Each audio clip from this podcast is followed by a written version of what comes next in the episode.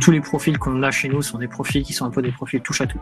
Euh, probablement parce qu'on a été comme ça aussi à un moment donné, donc euh, voilà.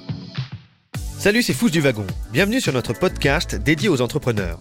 Dans ce nouvel épisode, nous sommes ravis de recevoir Gilles Berthaud, CEO de Livestorm, la startup qui réinvente la façon dont les entreprises communiquent et travaillent à distance. Fondée en 2016 par quatre anciens élèves de l'école éthique, Livestorm est une solution de webinar et de réunion en ligne, accessible depuis un simple navigateur, dont l'utilisation explose en cette période de crise sanitaire. Livestorm permet aussi de gérer toute la logistique autour d'un webinar, emails, inscriptions, analytics et l'intégration avec plus de 1000 applications tierces.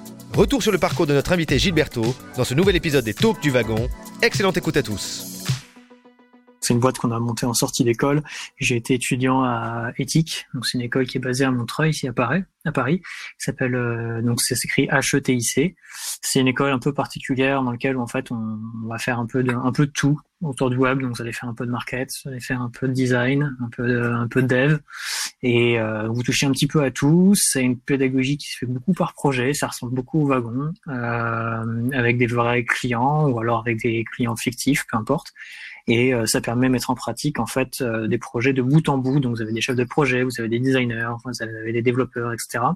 Chacun fait un peu son chemin après en fonction de ses stages et en fonction de ses projets. Voilà. Donc avec mes associés, on s'est d'ailleurs rencontrés sur les bancs de l'école et euh, on a chacun pris un peu son, son, son parcours. Donc j'en ai un qui est parti sur du front-end, l'autre plutôt sur du bac, qui est du coup CTO maintenant. Enfin il était bac slash admin 6 et puis euh, un autre sur le design et sur le produit et moi sur la partie plutôt market mais voilà, après, on a tous fait du code, tous fait du design. Donc, euh, voilà, on est un petit peu touche à tout euh, à la base. D'accord. Donc euh, c'est vrai que là, comme tu nous le dis, du coup, tu as, rencontré tes, tes associés dans cette école. Est-ce que tu peux nous, nous, en dire un petit peu plus sur votre complément, complémentarité, sur la gestion des rôles, comment vous réussissez à travailler ensemble? Parce que ça doit pas être évident d'être quatre à gérer une entreprise. Ça doit pas être facile tous les jours. Bah bizarrement, c'est assez facile, euh, pour être très honnête. Euh, je sais que c'est souvent un truc qu'on entend un peu, un peu régulièrement, euh, enfin qu'il y ait des clashs, ou trucs comme ça. C'est pas trop le cas. Alors euh, c'est pas trop le cas. Je pense pour une raison simple, c'est qu'on se connaît depuis longtemps. On s'est, euh, on a fait beaucoup, beaucoup de projets déjà avant, avant ça. En fait, par exemple, un truc qu'on avait monté ensemble et c'était en troisième, quatrième année qui s'appelait dataparis.io. En fait, on mettait des données open data sur la sur une map de Paris en fonction des métros. Donc voilà, en fonction des gens euh, autour d'un métro, on pouvait savoir euh, quelle est la, la typologie de votants ou la répartition hommes-femmes, comme ça. C'était un truc un peu délire qu'on avait fait, qui est plutôt qui avait plutôt bien marché. On a des articles un peu à droite à gauche, donc c'était rigolo. Et puis euh, on a fait beaucoup de projets un peu dans ce genre-là. Donc au final, on arrive à se communiquer. ça veut pas dire que parfois il n'y a pas de friction, mais c'est juste qu'on on arrive à faire la part des choses, donc ça c'est plutôt chouette. Sur le côté humain, euh, chacun a son caractère, on arrive un peu à le gérer comme ça maintenant, donc c'est cool.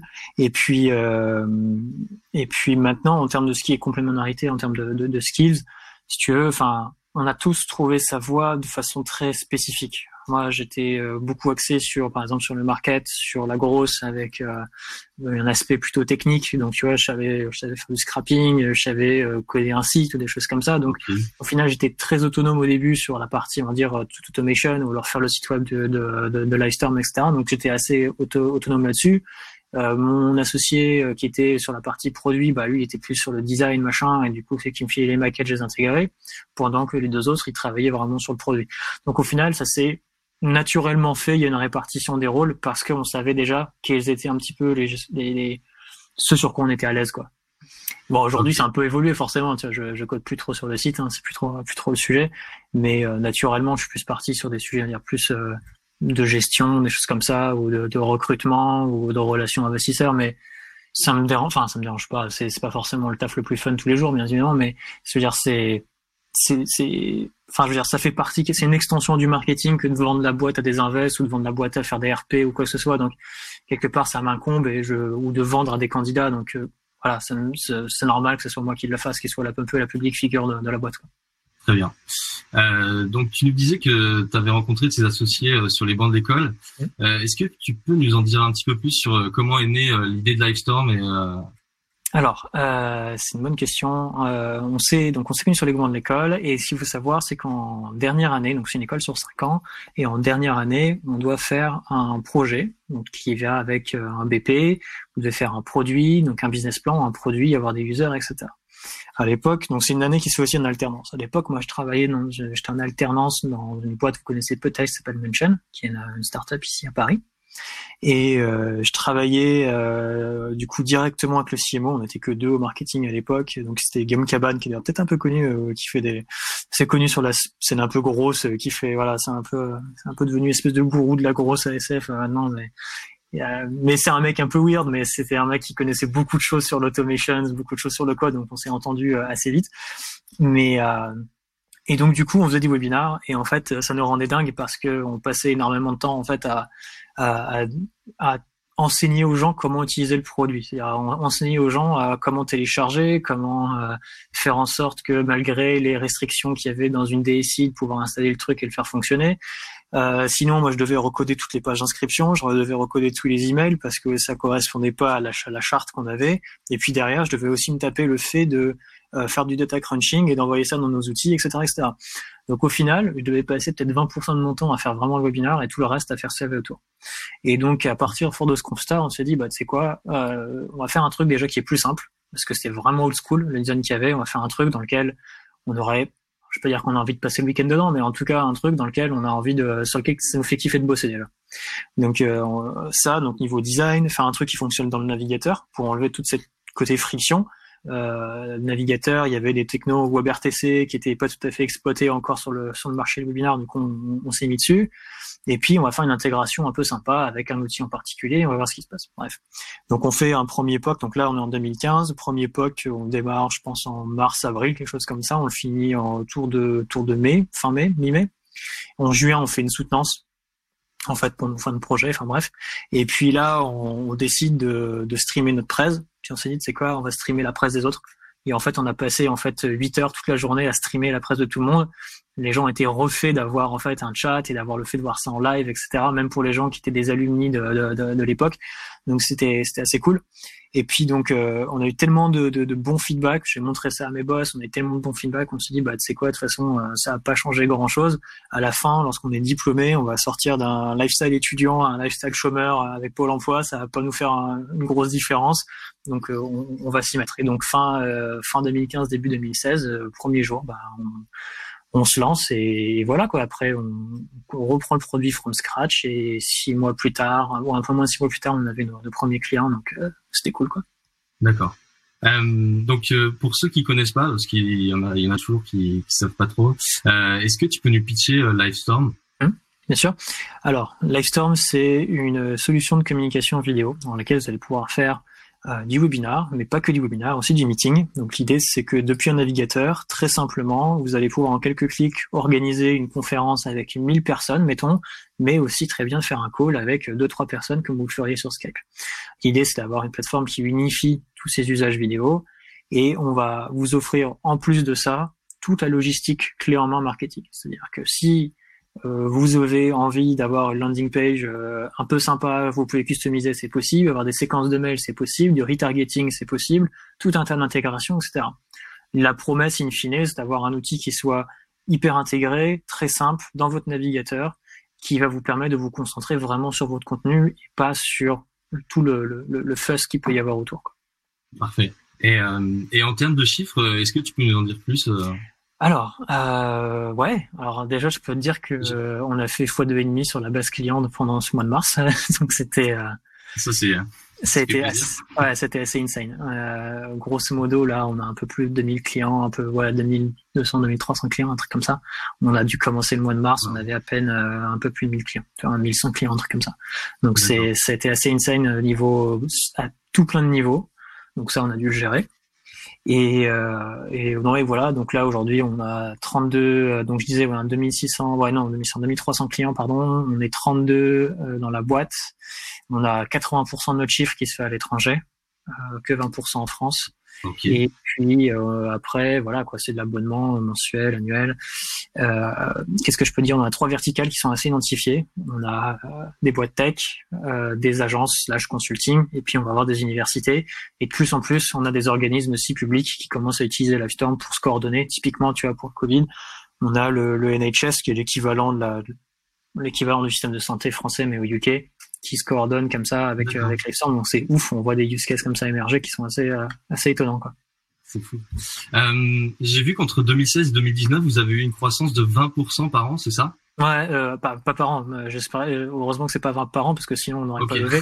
Non, c'était par mois en moyenne. Ce qui fait qu'en gros, grosso modo, on a un peu plus que doublé à chaque fois la, la taille de la boîte tous les ans. Ça, Bon, modulo le là où cette année, on va faire, je pense, un petit un petit x3 grâce, enfin grâce au mois de mars, quoi. D'accord. Donc la tendance à venir pour 2020, elle va être, ça va être un bon cru. Ouais. D'accord. Et euh, du coup, par rapport à la situation sanitaire, est-ce que tu peux nous en dire un petit peu plus euh, sur comment est-ce que vous avez réussi à, à, à gérer euh, tout ça, le flux de clients euh? Bah, écoute, c'est en fait, en vrai, on, pour être très honnête avec toi, on l'a pas géré. On l'a clairement au début, on l'a subi. Enfin, c'est le, le, le, verbe, c'est plutôt ça. Hein. Euh, là, on a la première semaine a été hyper intense parce qu'on s'attendait à ce qu'on ait du monde, on s'attendrait pas à ce qu'on en ait autant. Et euh, on a eu une première semaine où il a fallu euh, absorber la charge, ne serait-ce qu'au niveau de l'infra. Euh, ça, mine de rien, ça a été, ça s'est pas fait sans mal. On a eu un, on a eu un petit moment, euh, je crois que c'était un vendredi comme ça, qui était un peu un vendredi noir. On a eu un petit downtime. et parce que tout d'un coup, tu te retrouves avec x10 le volume que tu es capable d'absorber d'habitude. Et tout de suite, bah voilà. Donc on a, on a passé, je crois, avec mes associés, on a passé le week-end du coup à, à scale l'infra. Aujourd'hui, c'est cool parce que maintenant on a une infra, l'infra qu'on aurait dû avoir il y a un an, on l'a aujourd'hui, ce qui fait que maintenant on est capable de gérer des charges monstrueuses, ce qui est trop cool. Et sinon, un deuxième truc qui nous a impacté pas mal, c'est sur le support client. Aujourd'hui, tu vois, pour donner une idée, on a quatre personnes qui font, euh, non, quatre cinq personnes aujourd'hui qui font, euh, on gère en général ouais, 1000 conversations, on va dire par mois. Euh, là, tout d'un coup, ça s'est retrouvé à gérer 10 000 par mois. Donc, euh, fois 10 sur le volume et pareil, enfin, il a fallu optimiser ça, comment tu segmentes tes tickets de support, comment tu automatises certains process pour qu'elles puissent passer moins de temps en fait euh, sur le, sur le support ou sur des, des trucs qui prennent qui sont très chronophages. Donc euh, c'est tout un tas de choses qui, qui ont été impactées. Et euh, mais au final, en termes de revenus, bah ça s'est bien passé. On a fini par tenir. Là, on sort un petit peu du, enfin, on sort un petit peu de la tempête. On arrive maintenant à prendre, reprendre un peu un rythme, rythme de croisière. Donc ça, c'est chouette. Et puis, euh, et puis voilà quoi. Alors c'est pas c'est clairement pas Enfin, on va pas faire comme ça sur 15% de croissance euh, tous les mois. Hein. Dieu m'en garde, sinon on va faire un nervous breakdown avant la fin de la, avant la fin de l'année. Mais euh, mais ça va finir par se tasser et quoi qu'il arrive, maintenant on sait qu'on peut absorber. Et ça c'est plutôt chouette. Euh, Qu'est-ce que je peux dire d'autre? Après En dehors de nous-mêmes, euh, si je regarde un peu nos clients, on voit qu'il y a aussi beaucoup de gens qui ont transformé leur façon de, de bosser. Clairement, tu as des boîtes euh, on voit du tout des boîtes qui osaient pas passer au télétravail ou à faire des choses qui euh, qui, euh, qui étaient en physique avant, bah, le font maintenant. Tu vois typiquement BPI aujourd'hui qui était assez restrict. Enfin, c'est devenu en moins d'un mois nos plus gros clients, un de nos plus gros clients. Là où avant ils étaient un petit peu euh, chafouins sur le fait de faire du remote ou des choses comme ça. Aujourd'hui ça marche nickel.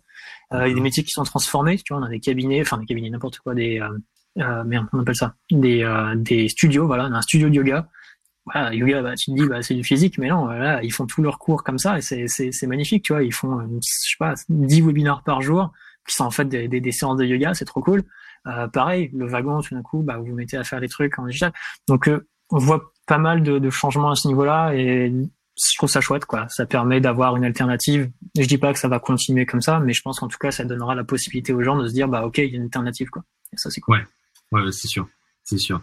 Euh, j'ai vu que j'ai lu qu'en septembre dernier, vous avez annoncé une levée de fonds donc de 4,6 millions d'euros en série A avec euh, avec Aglaé Venture. Euh, Est-ce que tu as des conseils à donner pour bien choisir ces investisseurs déjà? Euh, Alors, du haut de mes 29 ans et 3 ans d'expérience d'entrepreneur, j'ai pas beaucoup de conseils à te donner.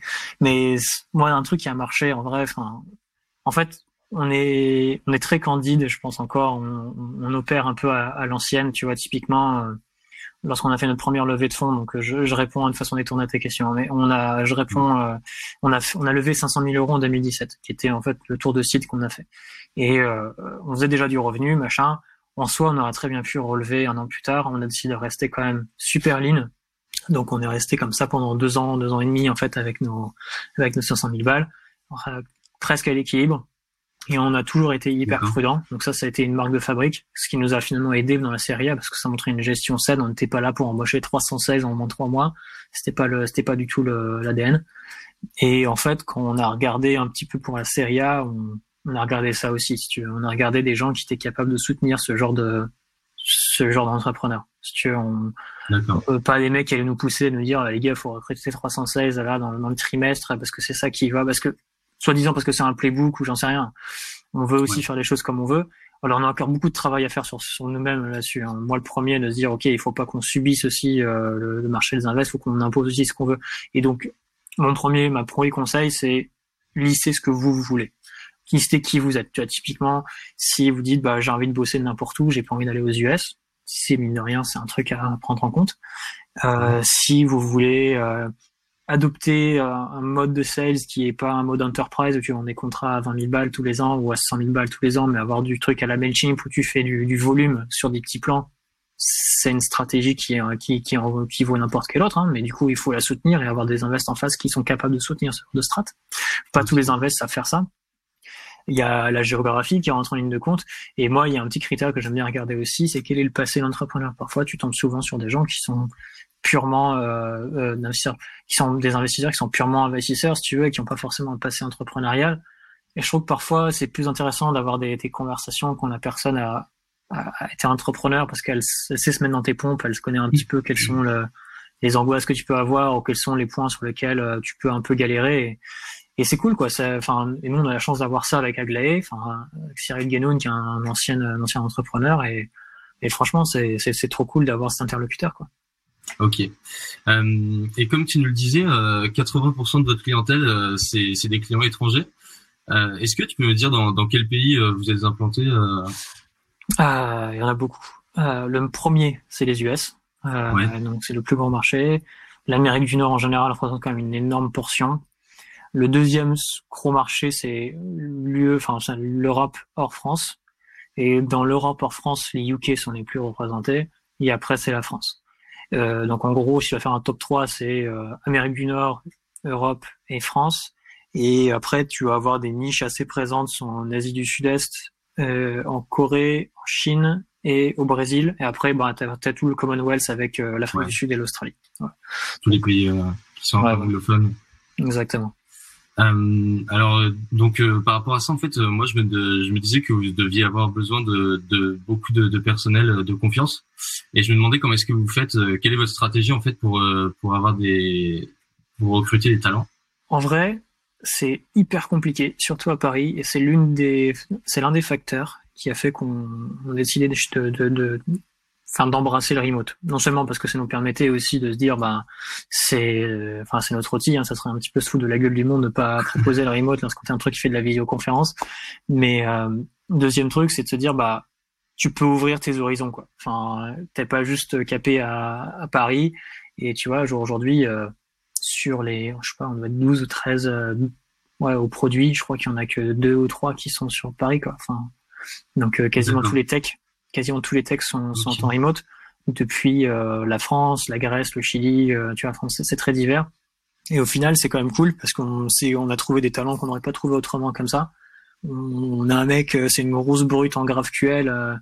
le gars, il, il travaille depuis depuis les Antilles. Alors, je sais plus exactement pas où, mais enfin, voilà. C'est, enfin, si tu, si demain on devait dire, bah non, faut que tu bases depuis Paris, ce serait mort, tu vois c'est et c'est ça vaut pour tous les talents. Pareil pour le support aujourd'hui. Enfin, on a on a on a eu la chance d'avoir des gens qui étaient natifs américains sur Paris à la base, qui ont pu du coup revenir aux États-Unis et du coup bah ils assurent en fait la partie support client sur la sur la sur la côte est. Donc ça c'est génial et on n'a pas eu forcément de créer une entité ou quoi que ce soit.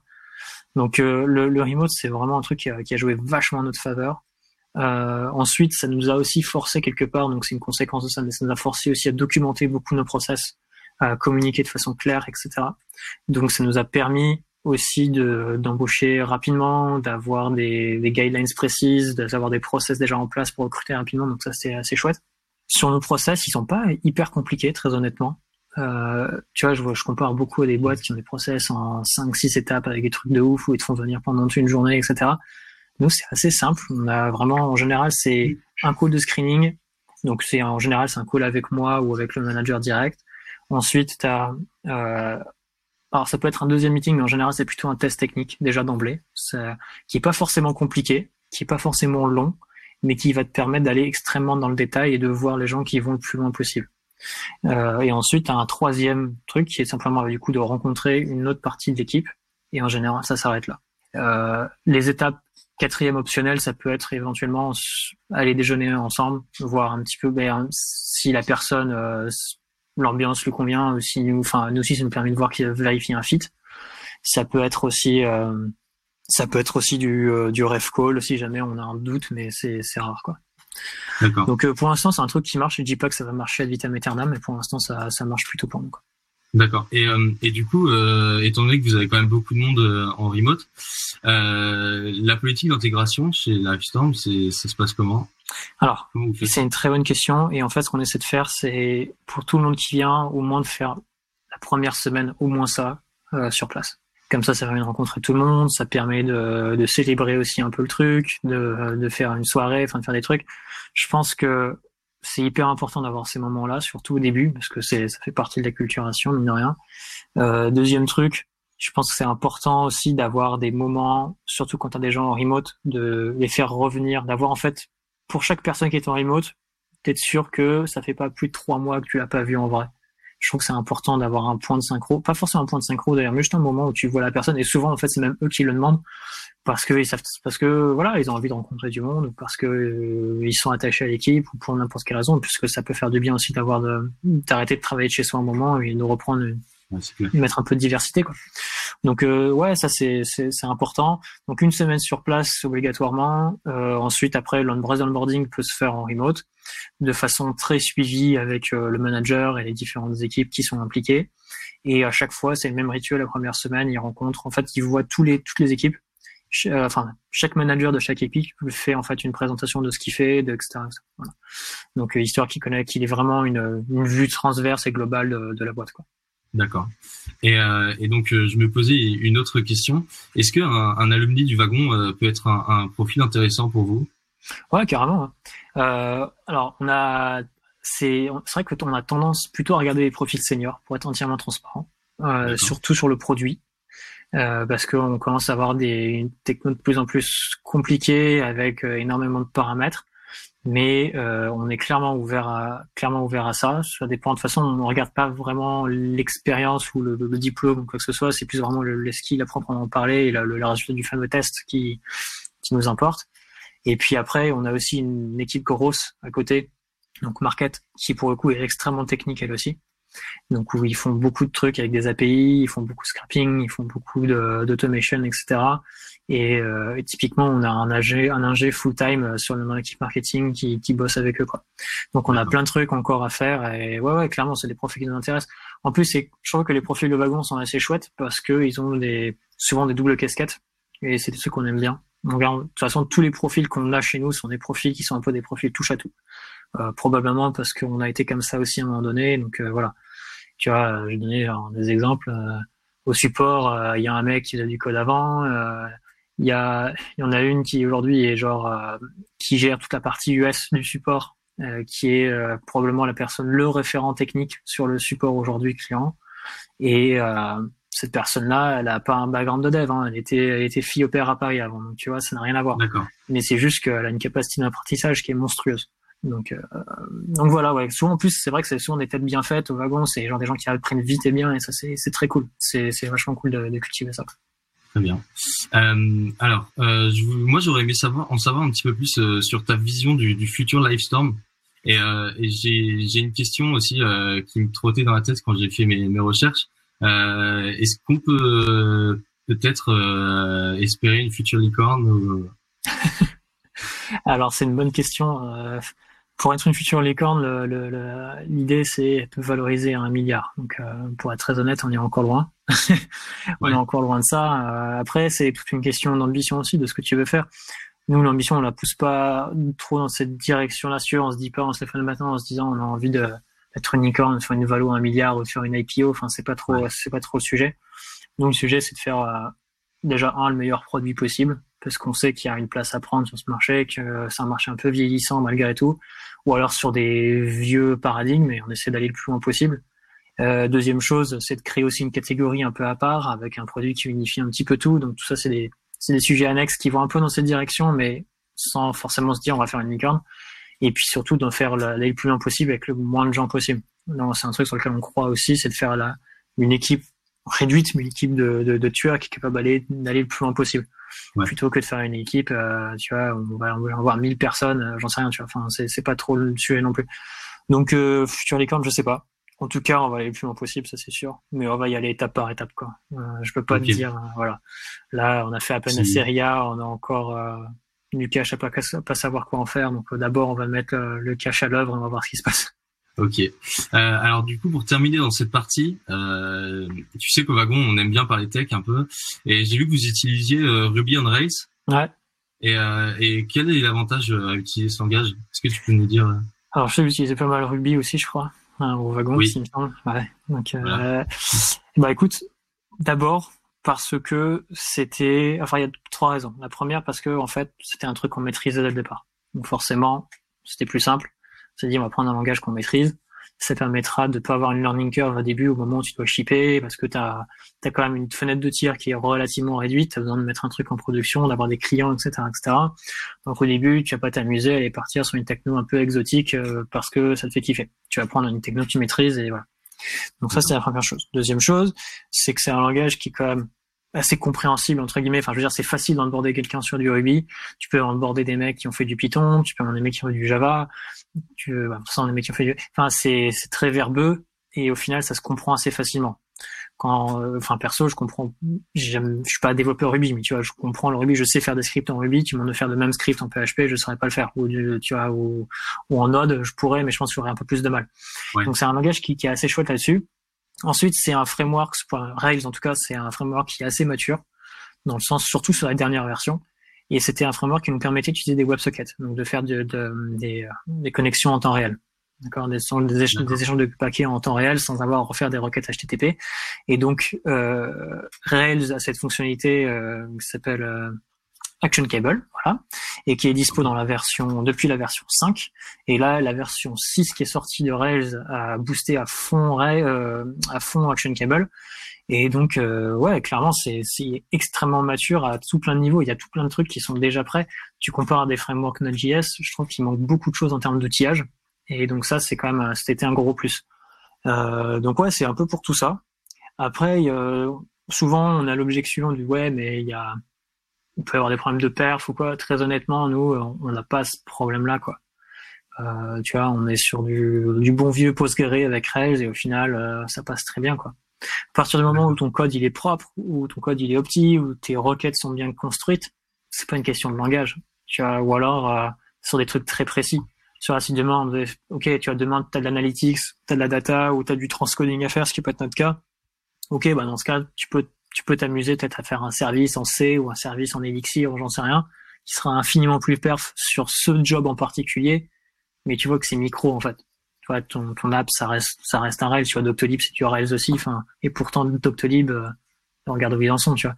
Donc, c'est pas, donc voilà, Rails, c'est vraiment, euh, Ruby en général, c'est vraiment une super techno, quoi. Parfait. Euh, donc, euh, quand j'ai préparé l'interview, j'ai lu, euh, écouté plein de choses euh, sur toi. Hum. Euh, j'ai cru comprendre que quand tu étais jeune, tu n'étais pas vraiment destiné à une carrière dans la tech. J'ai vu que, que tu avais grandi, tu as passé quelques années au Brésil, tu as passé ton bac à La Réunion, c'est ça? Tu m'as stalké de ouf, en fait. j'ai ouais, fait au mieux pour, pour préparer ouais, ça. bien, bien. fait, c'est très bien.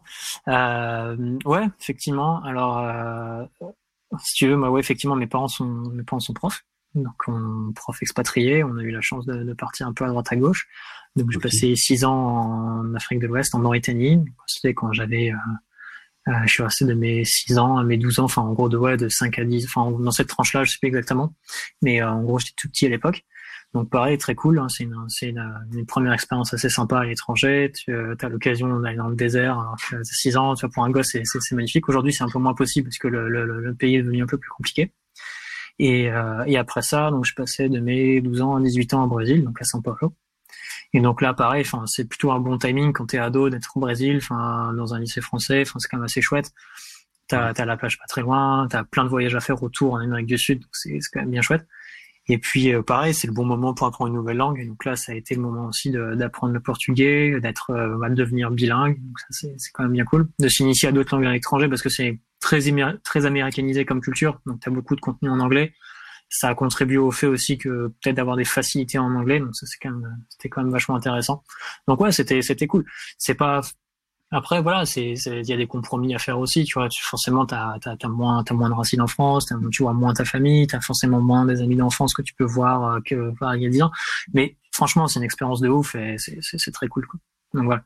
Et puis, euh, et puis effectivement, le fait que mes parents soient, soient profs, etc. On ne vient pas une famille d'entrepreneurs, donc forcément, c'est, tu vois, il y a eu la, scission euh, privée-publique, euh, je l'ai senti lorsqu'on on a monté la boîte où c'était Ouais. Ah, ils, avaient, ils connaissaient pas forcément le secteur, donc forcément tu leur apprends des choses. Et c'est, rigolo de voir euh, qu'ils sont pas du tout au fait de comment ça se fait dans le monde privé, quoi. Mais, euh, mais bon, ça va, c'est cool. Ça, ça comme quoi, il y a pas de, il y a pas de barrière, quoi. Ok. Et c'est, vrai que quand j'avais fait ces recherches, euh, il y avait une question qui, qui me trottait un peu dans la tête. Euh. je me demandais en fait, euh, qu'aurait pensé le Gilles adolescent si tu lui avais dit que, qu'il allait monter Livestorm et, et, devenir un entrepreneur qui facilite la vie de plusieurs milliers de personnes dans le monde je pense qu'il se serait mis une grosse, grosse pression. une grosse, grosse pression. Il serait resté au lit, il aurait continué à jouer à l'eau. Et, euh, voilà. Mais euh, non, clairement, tu vois, enfin, c'était clairement pas dans mes. C'était pas du tout, du tout un truc que j'envisageais. Je pense que jusqu'à très tard, c'était pas du tout un truc que j'envisageais. Ça, ça, m'est un peu tombé sur le coin de la gueule, euh, comme ça. Et je pense qu'éthique aussi, un peu, ça, forge déjà avoir envie de faire des projets, avoir testé des choses, avoir un peu ta curiosité, etc. Donc je pense que ça a été aussi ça qui m'a un peu drivé là-dedans. Mais avant ça, c'était, tu vois, même, tu vois, je reprends qu'un truc plus récent, hein, mais quand j'étais, euh, j'ai fait mes études à Bordeaux et à Nantes avant, c'était pas du tout quelque chose que j'envisageais à l'époque. Donc, euh, donc voilà, ouais. c'est un peu venu euh, à éthique, je pense. D'accord. Euh, c'est vrai que pour en arriver là, euh, avec ton entreprise, euh, vous avez dû quand même beaucoup travailler et j'aurais aimé savoir ce qui, ce qui était le plus dur dans ton parcours et euh, quelle est ta plus grande fierté euh, ah, bah, ce qui est, ce qui est dur, enfin, beaucoup de choses qui sont dures. Enfin voilà, après, on va se plaindre non plus, tu vois. Enfin, on n'est pas à la rue, quoi, tu vois, clairement. Mais euh, je pense qu'émotionnellement, ouais, c'est un peu, enfin, tu vois, il y a des hauts et des bas, quoi. Et ça peut être euh, tout impact, en fait. C'est, c'est, tu ressens tout un peu x 10, quoi. C'est parfois pour des raisons débiles, tu vois. Enfin, ça peut être, euh, tu vois, genre ah il y a une merde sur le site, tu, sais c'est la panique, ou alors euh, tu dis euh, je sais pas tel candidat t'as as dit non finalement, euh, t'es en PLS parce que du coup tu te remets complètement en question ou j'en sais rien, ou des trucs euh, je sais pas le fait de devoir gérer tes invests mine de rien, enfin tu sens que t'as des, as mmh. des pressions externes externes donc ça c'est c'est un peu le côté où tu, tu ressens un petit peu tout à fleur de peau, donc il faut avoir aussi, euh, faut construire un peu des, des, des barrières immunitaires entre guillemets sur sur ces sujets. Et puis euh, mais d'un côté, l'inverse est vrai aussi, quoi. Dès que t'as un truc un peu ouf qui se passe, t'es, t'es refait, quoi. Enfin, et limite, parfois, tu comprends pas que les gens soient pas refaits comme toi, mais en fait, c'est débile. C'est juste que, enfin, c'est ton truc, quoi. Donc, euh, donc c'est normal. Et tu peux pas demander aux gens d'être à, fond à 200% quoi, comme toi, parce que c'est, sinon, ce serait pas vivable, quoi. Enfin, ça serait une maison de fou, quoi. Donc, euh, donc voilà. Et pour ce qui est, euh, ce qui est du truc dont, je suis le plus, le plus refait, en vrai, enfin, quand je regarde un peu, moi, c'est les, enfin, je trouve que c'est les trajectoires, tu vois, c'est des, des mecs qui sont arrivés il y a, je sais pas, on a fait nos premières embauches, c'était en 2017. Tu vois, je pense à, à Elif, par exemple, c'est un cas que je reprends souvent, qui est, euh, donc, qui aujourd'hui, elle est Head of Customer Experience. Elle est arrivée chez nous, elle faisait juste du service client sur Intercom, enfin, juste, c'était déjà beaucoup à l'époque. Et, euh, et elle a monté tout seul l'équipe, voilà, et aujourd'hui, enfin, c'est genre, euh, enfin, si elle part, je suis dans la merde, mais genre sérieux. tu vois et donc c'est ouf la trajectoire des gens et on a plein d'exemples comme ça. Moi, c'est un truc qui, tu vois, je me dis bah cool, tu vois, il y a eu une espèce d'école lifestyle, mais je trouve ça trop chouette quoi. Enfin, en vrai, rien que ça, je trouve ça chouette quoi. Bon bah, je pense que c'est une bonne conclusion pour ce talk. Et, euh, est-ce que tu peux, tu peux dire où les gens qui nous écoutent euh, peuvent te retrouver euh, pour te suivre? Eh ben écoute, euh, vous pouvez me retrouver alors déjà sur Livestorm en live euh, trois fois par semaine euh, en ce moment. Donc c'est mardi, mercredi, jeudi à 5 heures. Je fais je fais un live où je monte la, la, plateforme. Et puis sinon bah, sur sur Twitter. Donc Gilles G I 2 L E Berto B E R T A X attaché. Et voilà. D'accord. Euh, bah du coup merci Gilles. Je pense que je peux même te remercier de, au nom de toute l'équipe du wagon. Bah, merci à toi pour, pour ce précieux temps accordé. Et, euh, et, donc Lamia, euh, je pense que. Ouais, et ben du coup merci Gilles, c'était hyper intéressant. J'ai appris plein de choses. Je crois que je vais monter ma boîte, euh, ma boîte Lifestyle. non, c'était vraiment chouette. Euh, on va passer, euh, on va passer du coup aux questions sur le chat. alors j'en vois une. D'un point de vue marketing, quels sont vos canaux d'acquisition? Bonne question. Euh, alors, on a mis un point d'ordre en fait dès le départ à être propriétaire de nos canaux. Ça veut dire qu'en gros, de commencer à être euh, avec du SEO parce que c'est difficile de déloger de nous déloger sur du SEO alors que c'est beaucoup plus facile d'aller nous déloger sur de l'AdWords parce que on est face à des concurrents qui sont cotés en bourse où les mecs peuvent mettre 3 millions en AdWords s'ils veulent demain mm. euh, ça va pas les effleurer alors que nous euh, voilà quoi euh, donc SEO, c'est un truc sur lequel on a beaucoup travaillé, qui est notre premier canal d'acquisition aujourd'hui. Il y a eu du bouche à oreille, bien évidemment, qui s'est pas mal fait. Euh, ensuite, on s'est mis à faire du payant, sauf qu'on n'a pas commencé par AdWords dès le début. On a commencé par des plateformes de comparaison de software. Donc, typiquement, ça s'appelle Captera ou G2Crowd, qui mhm. comparent en fait des softwares sur des catégories. Et pourquoi on a fait ça? C'est parce que ces catégories-là, enfin ces plateformes, rankent extrêmement bien sur des termes SEO. Et donc du coup, ça permettait en fait d'aller hijacker un peu les premières positions en se positionnant sur ces plateformes-là. Ensuite, on s'est mis à faire de l'AdWords. Mm-hmm. Et euh, là, dernièrement, le truc qu'on a mis en place, c'est euh, c'est du partnership. En, gros, avec euh, c'est un outil qu'on utilise qui s'appelle PartnerStack, qui permet en fait de générer des liens d'affiliation. Et quand tu ramènes un client via ce lien, bah, tu as du cashback. Donc en fait, c'est vraiment un programme de partenariat. Quoi. Voilà. Donc c'est un peu tout ça. Ah oui, il y a un truc et un truc que j'ai oublié de dire aussi, qui, euh, qui fait partie des canaux qu'on maîtrise forcément, c'est tous les clients, enfin tous les gens qui viennent des webinaires de nos clients. C'est un peu comme sur Typeform, tu as un petit machin powered by et, euh, et du coup les gens cliquent et sont ramenés vers le site et nous c'est en gros 15% de l'acquisition, c'est ça, c'est une espèce de, de, boucle virale qui vient des, des, des trucs de nos clients. vous, avez, vous, avez, plus une part euh, organique ou payant du coup c'est Alors si je dois faire un, un, un ratio, c'est 75% organique. Ok, d'accord. On passe à une autre question. En lien avec Edouard, comment avez-vous démarché et signé un client comme BPI et comment signer vos, vos clients étrangers? Stratégie d'acquisition, RTS, etc. yes, etc. Euh, alors BPI en fait, enfin, en vrai, on n'a aucun mérite parce que c'est nos invests déjà premièrement, donc forcément ça aide. Et euh, deuxièmement, c'est ils sont venus vers nous. Et en fait, globalement, ce qui est cool, c'est qu'on a quand même un gros, gros, gros flux inbound en termes de, de clientèle, et ça c'est quand même bien chouette. Euh, donc euh, ils viennent nous parler. Et euh, pour répondre à la deuxième partie de la, la, la question, en fait, on a mhm. depuis le début, on savait qu'on serait peu et qu'il fallait qu'on scale en étant peu. Et donc, ça a supposé qu'on ait en fait un modèle de self-service où les gens entraient sur la plateforme, mettaient une carte bancaire, ils payaient et c'était fini. Ah, donc en fait, ils peuvent payer en carte bancaire, un prélèvement pas, etc. Et c'est que depuis peu qu'on fait du virement avec une équipe sales un peu à l'ancienne, etc. Donc au final, euh, on est monté comme ça à plus quasiment plus de 1000 clients juste avec un modèle self-service. Et, euh, et, là, on commence un peu à transitionner euh, une partie vers, vers autre chose. Donc euh, aujourd'hui, les gros clients type BPI, ça va être de l'inbound. On fait, on fait pas d'outbound du tout, pas de chasse. Ils viennent vers nous et en fonction de la taille, on va les router soit sur du self-service, soit sur des sales. Et du coup, forcément, le mode de paiement va être différent.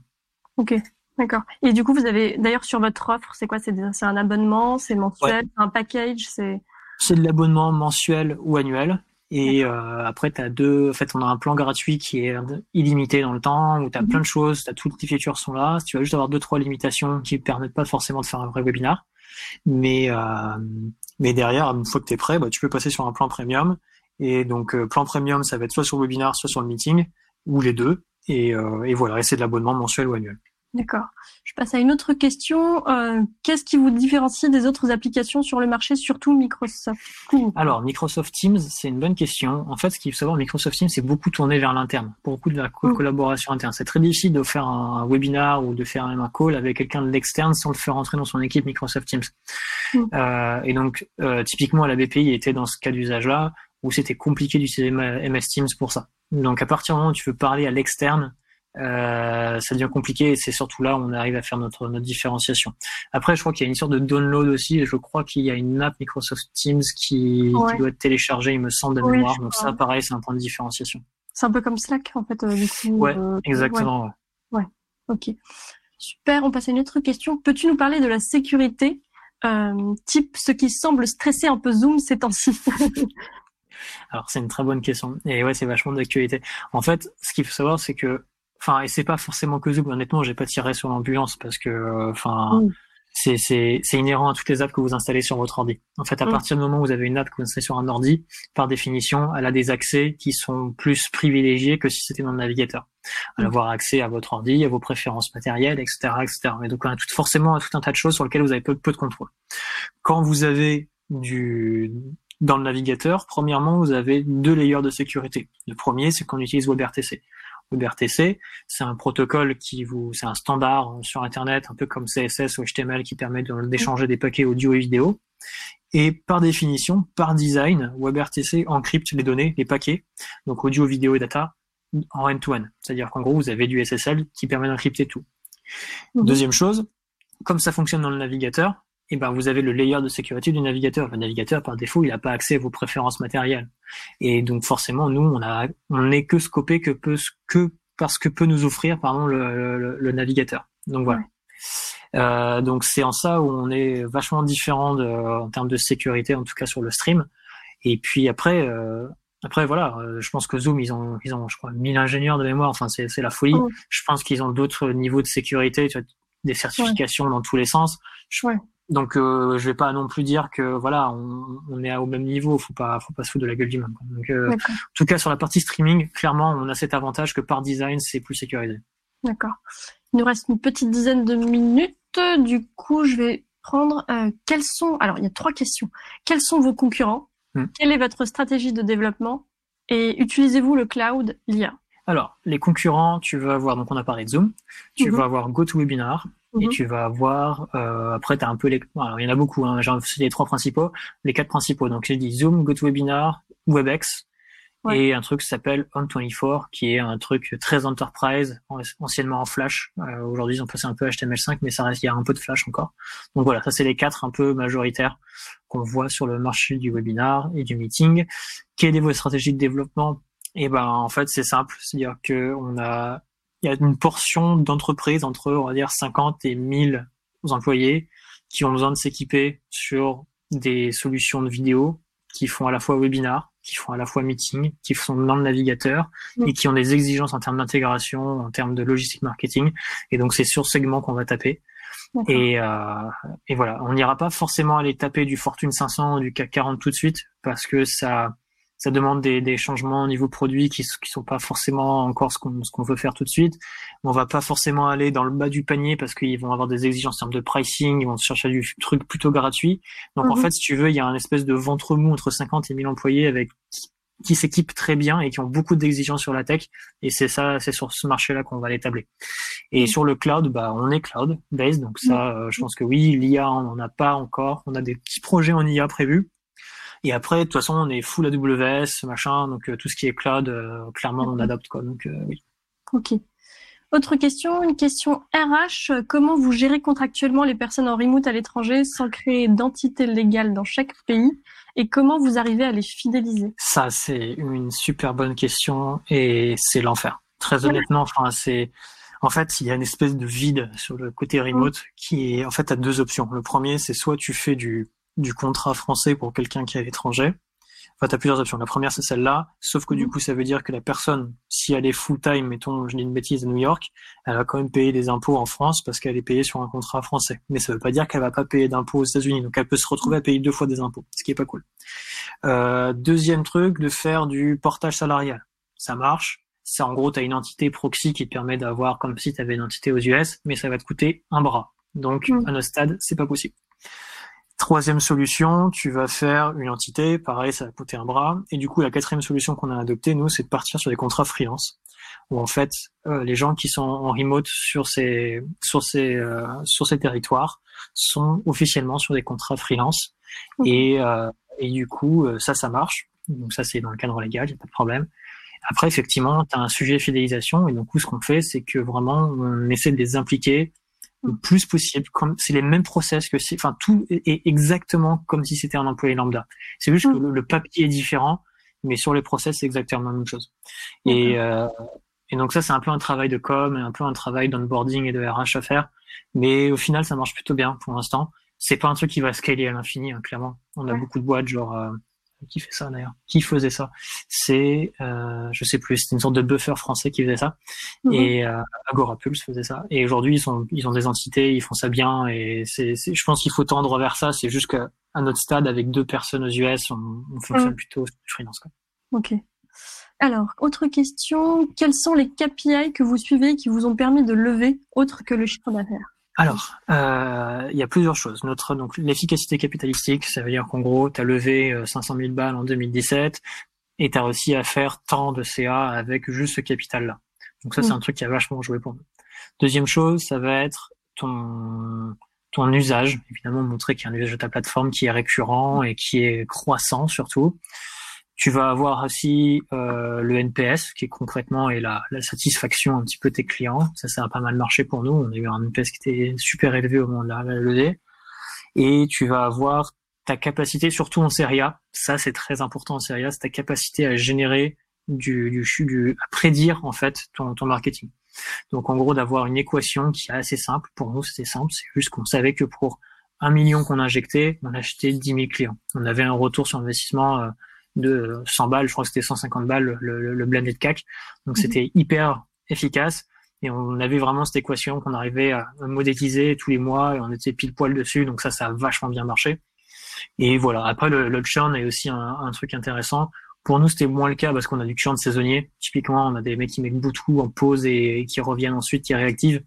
Donc euh, le churn est un très bon indicateur. Si vous avez un bon churn, il faut vraiment le souligner à fond les volants. Ok. On va prendre une dernière question et puis après on ira applaudir euh, tous nos petits héros. Euh, Ouais. quelle est la part des startups et des grands comptes dans votre portefeuille client?